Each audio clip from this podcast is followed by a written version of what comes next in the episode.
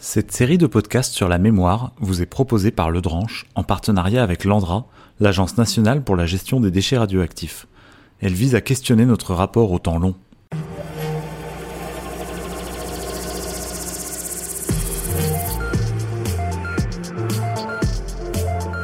Radioactif, le podcast de l'Andra.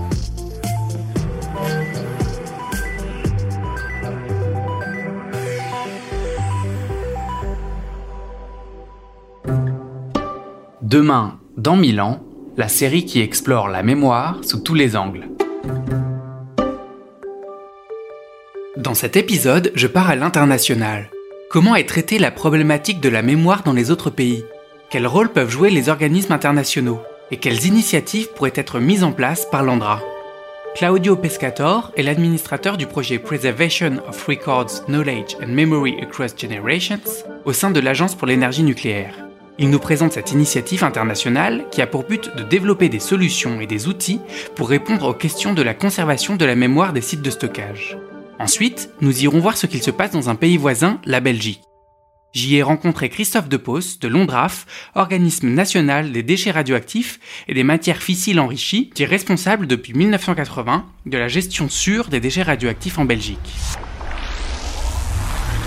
L'Agence pour l'énergie nucléaire euh, a été créée pour euh, homogénéiser les pratiques au niveau international, dans le nucléaire en général, et dans mon cas particulier dans le domaine des déchets radioactifs, de façon que les pays les plus avancés aient les mêmes pratiques ou des pratiques compatibles. il y avait déjà l'habitude de travailler ensemble dans plusieurs domaines. Moi, j'ai géré des, des, projets plutôt techniques dans le domaine, par exemple, de la sûreté et aussi dans le domaine de la confiance des parties prenantes. Des nouvelles euh, questions ont été euh, apparues. Par exemple, la question de la réversibilité des décisions. Et on a été évolué aussi dans le concept d'intrusion humaine. L'une des questions que se pose dans les déchets radioactifs, c'est qu'est-ce qu'il se passe euh, s'il y a une intrusion dans le dépôt? Et comment endiguer ou éviter cette intrusion? Et finalement, par l'interaction aussi avec les parties prenantes, on s'est rendu compte que la question plus grande se pose, c'est-à-dire comment faire en sorte que les générations futures puissent prendre des décisions euh, eux-mêmes, euh, même de réversibilité, euh, par exemple. Passer des, des, informations qui servent à la décision pas des générations futures avec lesquelles on n'a pas un contact direct, euh, c'est ça, pas parce que dans ce domaine-là, quand on parle de générations futures, c'est vraiment sur le très long terme. Des choses qu'on envisage assez rarement sur... Euh, oui, lorsqu'on, lorsqu'on pense ici des générations futures, c'est euh, des dizaines, voire des centaines de générations futures, et c'est quelque chose de nouveau. Il faut considérer que même la littérature du développement durable, ne pense jamais, n'agit jamais euh, sur plus de 50 ans, deux générations. C'est-à-dire que nous pensons beaucoup plus à long terme. Vous parlez également de plusieurs parties prenantes, donc on a compris que c'était effectivement un projet international, mais est-ce que vous pouvez nous dire un peu qui participe euh, à ce projet? Oui, la question la plus forte a été posée par euh, nos collègues français et nos collègues suédois. Et donc il a pris deux ans pour construire ce projet. Et, finalement, dix euh, agences nationales des déchets radioactifs, euh, donc de différentes nations, ont, participé. La majorité des, nations européennes, mais aussi les États-Unis et le Japon. Après cette introduction internationale, focalisons-nous sur la Belgique. Christophe Depos me présente l'approche de son pays vis-à-vis -vis du stockage des déchets radioactifs et de la transmission de la mémoire.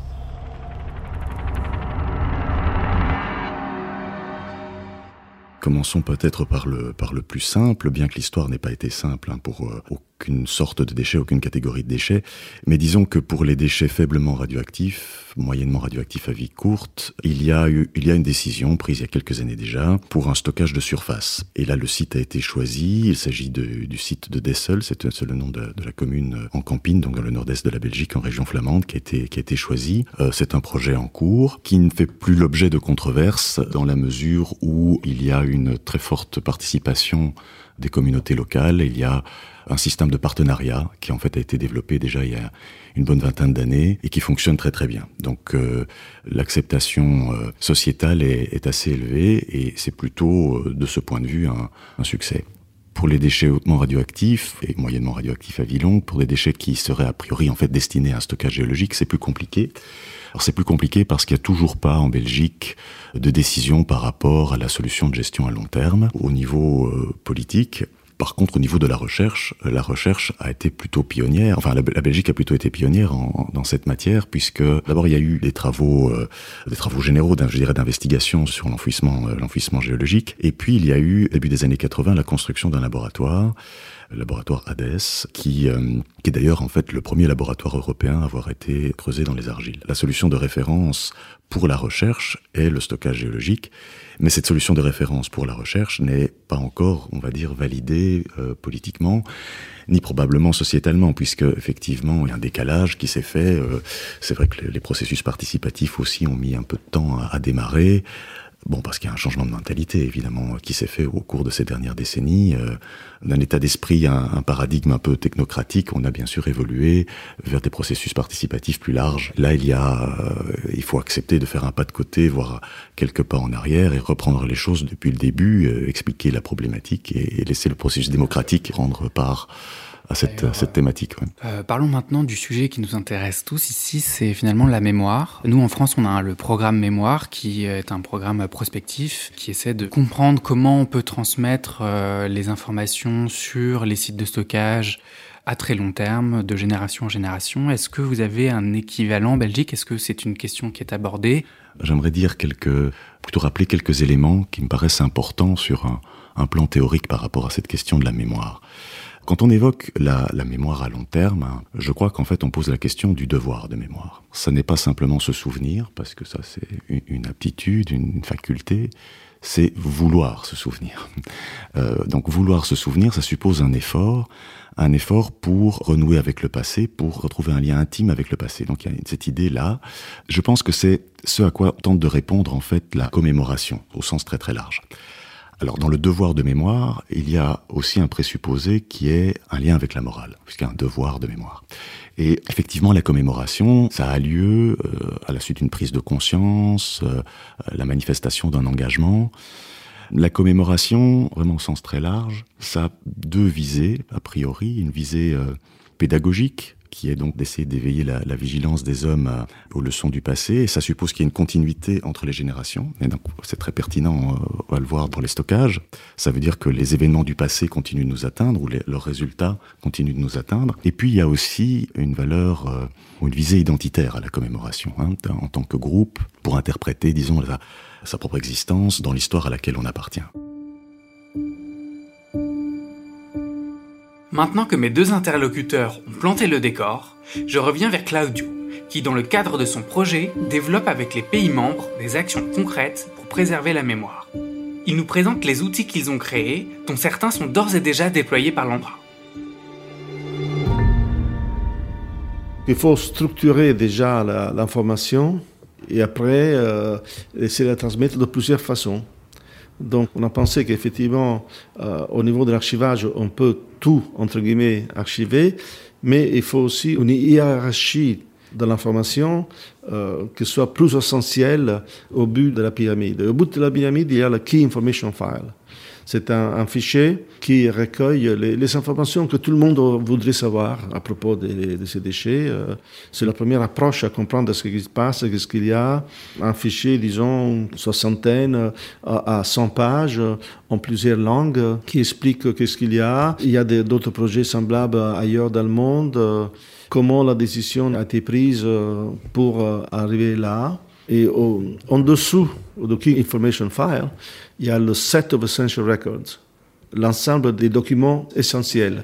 C'est plus à plus pour un, une audience de spécialistes qui est capable de lire et comprendre de suite quelles sont les, les, les questions plus importantes.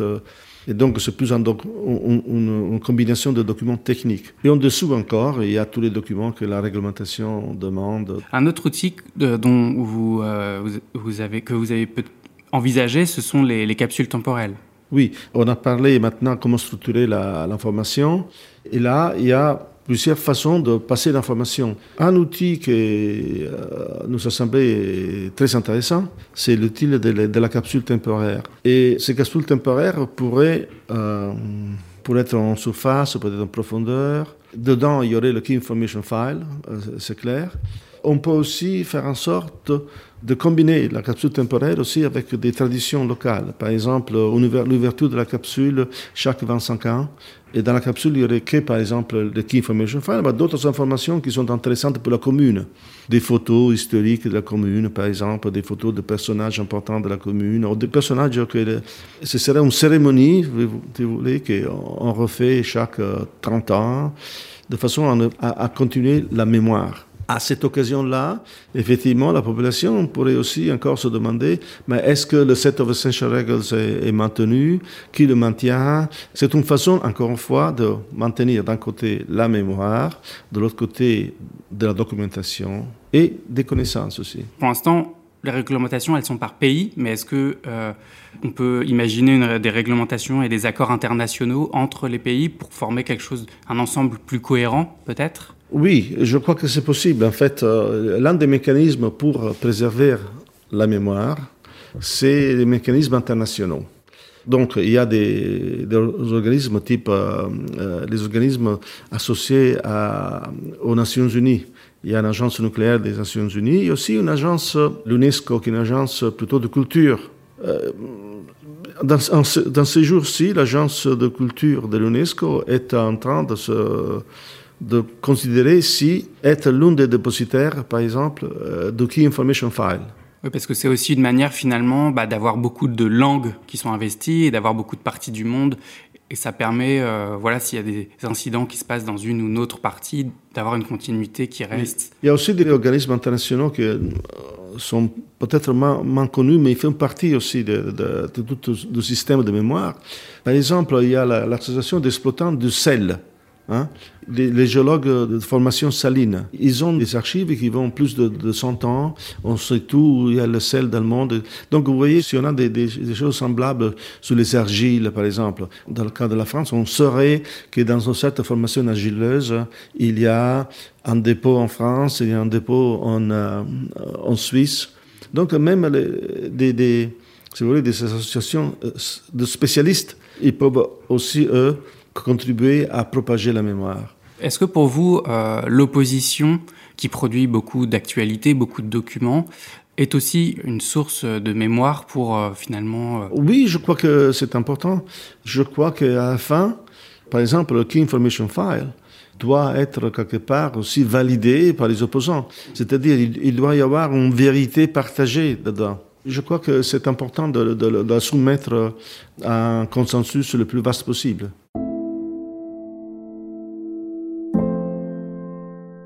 Tous ces outils créés par le projet Preservation of Records, Knowledge and Memory Across Generations permettent de développer des solutions communes dans tous les pays membres.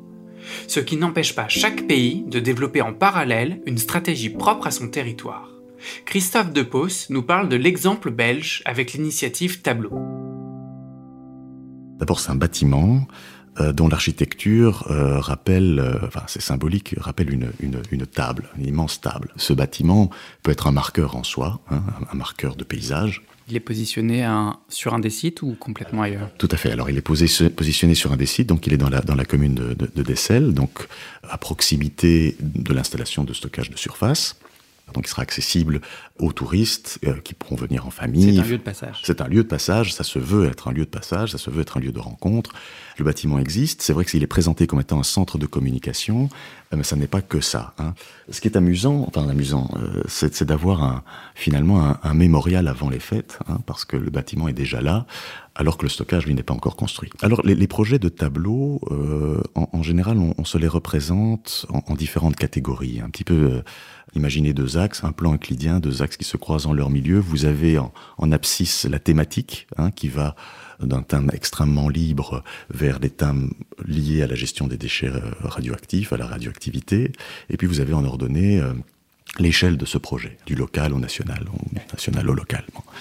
Alors, euh, si on regarde du côté du spécifique thématique radioactivité à l'échelle nationale, vous avez l'exposition permanente de tableaux, hein, et donc qui est vraiment spécifique pour l'explication de la radioactivité, à la gestion des déchets, et euh, c'est une, exposition dont l'élaboration a pris beaucoup, beaucoup de temps. C'est à la fois pédagogique, mais il y a une dimension déjà, d'ores et déjà artistique, où on est vraiment sur une exposition purement pédagogique Alors, pour cette exposition permanente-là, euh, on est vraiment dans du pédagogique. C'est vrai que l'artistique vient euh, et, et, vient vient plus tard, plutôt dans les expositions euh, temporaires. Alors, hein. c'est-à-dire que là, on se déplace, si vous voulez, dans, si vous visualisez cette espèce de plan là que dont, dont je vous ai parlé, donc vous vous mettez plutôt du côté des thématiques libres et également un projet à l'échelle à l'échelle nationale. Et là, c'est les, tous les projets artistiques notamment, culturels de façon générale, ou euh, d'exposition temporaire. On invitera des artistes.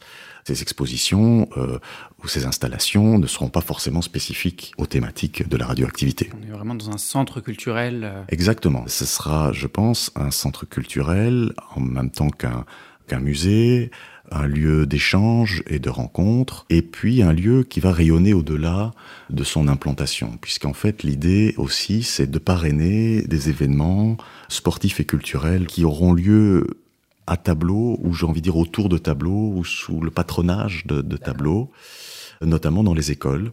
Donc il y a des concours d'écriture, par exemple, qui vont mettre l'accent sur la, la transmission. Mais alors plus encore, il y avait un autre projet, toujours basé sur la transmission, c'était de demander finalement aux enfants qu'ils interrogent leurs grands-parents sur euh, une histoire de la région ou euh, un fait marquant de leur vie, qu'ils rédigent, ces rédactions seraient lues, seraient archivées, donc digitalisées à tableau, et puis il y aurait aussi un archivage analogique, hein, donc en fait ces, témoignages seraient mis dans des, boîtes, remises donc aux élèves, qui euh, devront d'abord les conserver pendant, pendant un certain temps, pendant un an, afin de pouvoir les transmettre à la classe suivante l'année d'après. Donc il y a, en fait, il y a beaucoup de choses dans ce, type de projet. C'est que à la fois il y a la rencontre générationnelle, hein, grands-parents, enfants, euh, la transmission, là, qui se fait de bouche à oreille, enfin, je veux dire la transmission orale que l'on consigne, l'archivage. Cet archivage analogique aussi, c'est le problème de la conservation auquel les enfants seront donc euh, confrontés.